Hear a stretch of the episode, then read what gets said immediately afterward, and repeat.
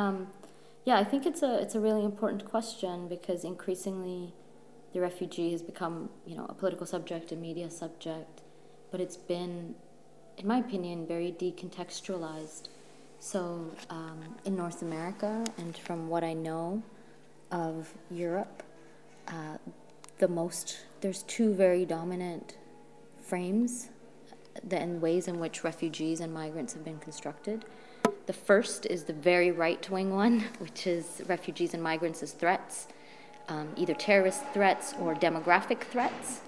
Um, and the second is a more liberal frame, but one that is one of the victim uh, and one that we must help because we are, you know, the generous West, the benevolent West. And I think both are problems, both are very problematic constructions and stereotypes uh, because what they do is they depoliticize uh, how migration happens. Like a refugee does not come out of thin air.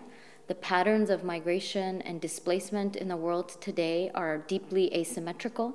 Most of the people who are moving in the world, who are forced to move in this world, are coming from the global south to the global north, um, are brown and black bodies, and are poor people. And so this is a very clear, uh, in my opinion, a very clear um, example of the, the global relationships of power, the global relationships of the economy and how it functions, and the global relationships of social inequity. And so I think it's very important to look at uh, refu- of refugees in the context of displacement and migration. Why are people moving?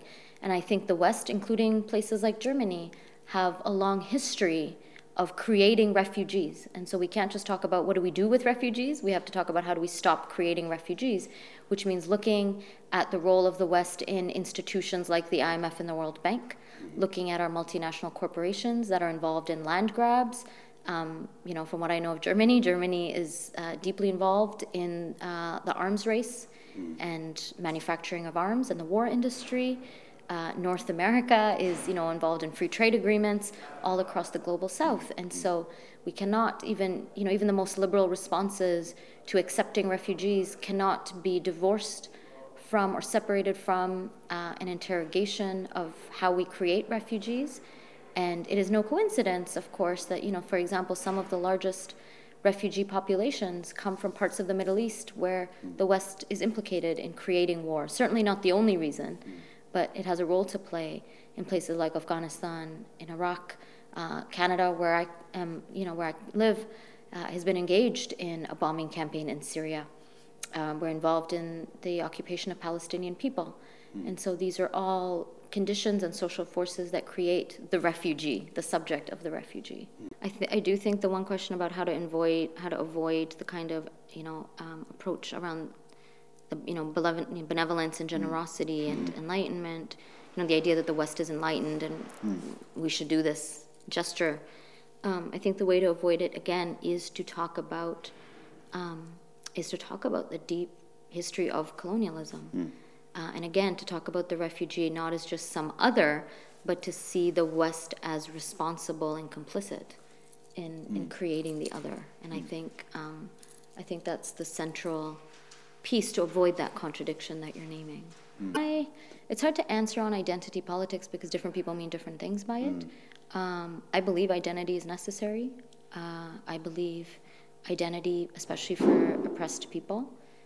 Um, the stealing of identity has been part of the colonial project. Mm. Uh, so to deny identity is to again, you know, assume a kind of equality that doesn't exist.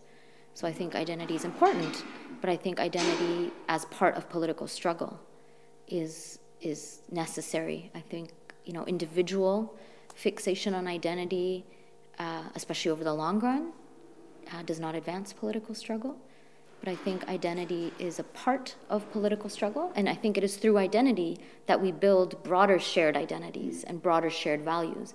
But I don't think we can ignore identity and impose a kind of universal um, assumption of, of value because that is precisely what colonialism tried to do right is the kind of mm-hmm. homogenizing universalizing assumptions around culture and values um, so i think there's a way in which to uh, really honor the diversity of identity that, uh, that honors the specificity of identity and transforming those kinds of specific identities into a broader shared vision. And so I think they're both necessary.